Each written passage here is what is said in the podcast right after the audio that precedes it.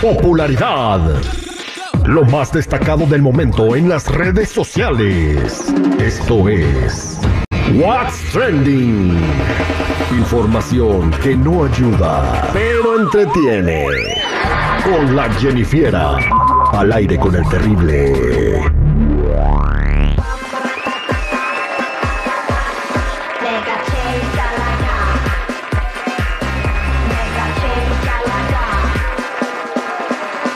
Estamos de regreso al aire con el terrible al millón y pasadito y vamos a platicar con la Jenny Fiera para que nos diga qué es lo que está pasando en las redes sociales, qué comentan en TikTok, Instagram, Facebook, eh, toda la gente que está hablando de sus artistas y la gente que se hace famosa por hacer retos tontos, ¿no? O cualquier otra cosa que se Cualquier hagan. cosa que anda viral. Oiga, Jenny Fiera, eh, Facebook, están diciendo que Facebook es para la gente grande, ¿no? Que de 40 para arriba, que Instagram es para los treintones y que el TikTok es para los morros.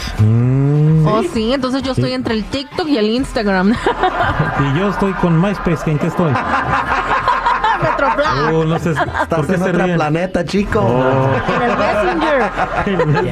Ya, ya tienes ahorita ya es- es tus amigos, la mayoría de tus friends están en el Panteón Chico Morales.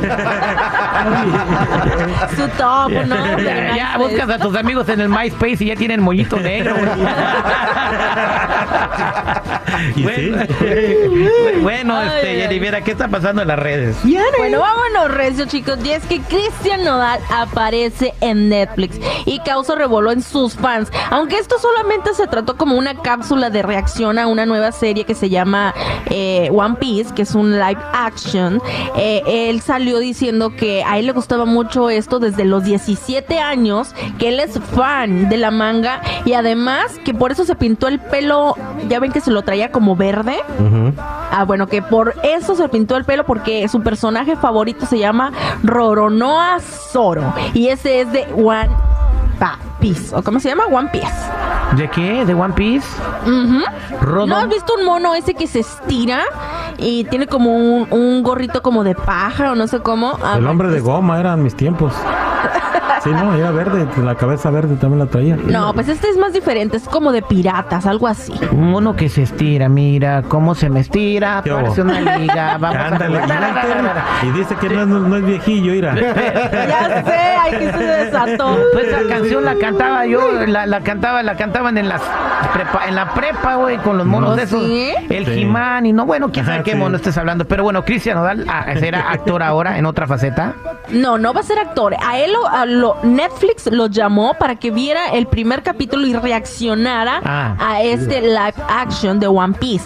Porque como él es fan desde los 17 años, de hecho dice que alguno de su tatuaje se lo hizo inspirado en este personaje que les comentaba, eh, fue por eso que lo llamaron a reaccionar y lo grabaron reaccionando a lo que viene siendo esta, esta película o esta serie. Bien, pues ahí está, bien por Cristian Nodal que anda reaccionando y solo por reaccionar se hace comentar en las redes sociales. Exactamente. Bueno, Influencer, el compa. Sí. El marketing. Bien. Pero vámonos por otro lado de marketing. Y es que ya ves que les había comentado el suceso que pasó con Edwin Luna, en donde aparentemente, supuestamente, eh, lo sacaron así como de, como tipo guardaespaldas. Nomás faltó que le pusieran la canción al final. Que se lo llevaron de, de una presentación. Ay, bueno, payasada. rompió el silencio y reveló si tuvo miedo de ser víctima o si le pasó por la cabeza ser víctima de algún atentado. Escuchamos.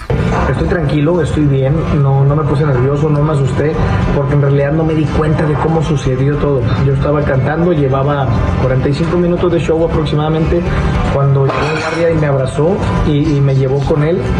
Y ya que me llevaba con él en el carro que me llevaban rumbo al hotel, me explicó que tanto seguridad de nosotros como seguridad del evento se dieron cuenta de que en el área VIP había algunas personas armadas y por seguridad tanto mía como de todo el público tomaron la decisión de cortar el evento, pero gracias a Dios estoy muy bien, eh, voy ya para llegar a mi casa el día de hoy y a prepararnos para las fiestas patrias que ya estamos algunos días de estar allá por la Ciudad de México festejando a los, alrededores del estado, pero estoy bien, a seguirle con todo, no estoy asustado ni nada porque es algo que, que yo creo que no era contra mí, que fue algo por ahí que se salió de manos y pues bueno, a seguirle con todo. Mm, Terry, Jennifer, ¿saben qué?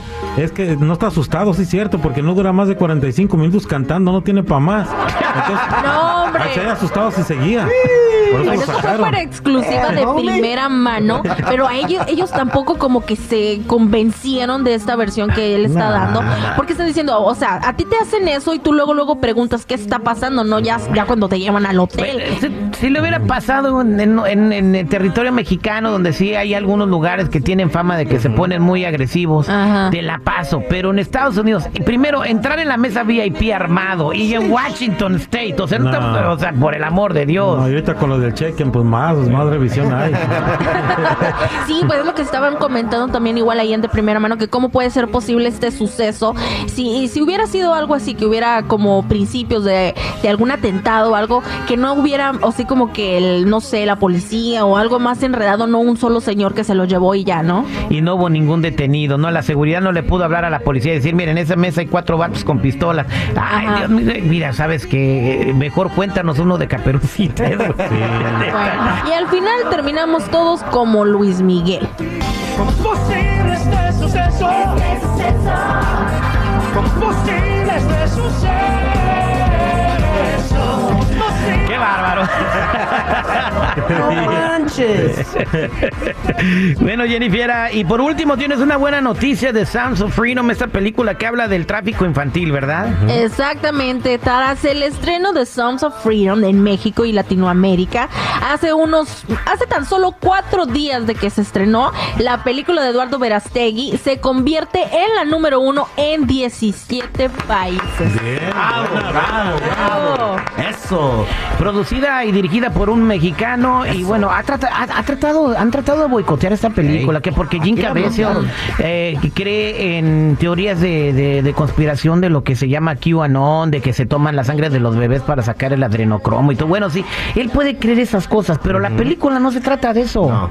La película se trata de- del tráfico infantil. tráfico infantil. Y he visto videos en las redes sociales donde la gente dice que después de ver esa película, incluyéndome yo, cuando salimos con nuestros hijos no los descuidamos para nada. Mm, sí, sí. Porque el niño te lo roban en cinco segundos.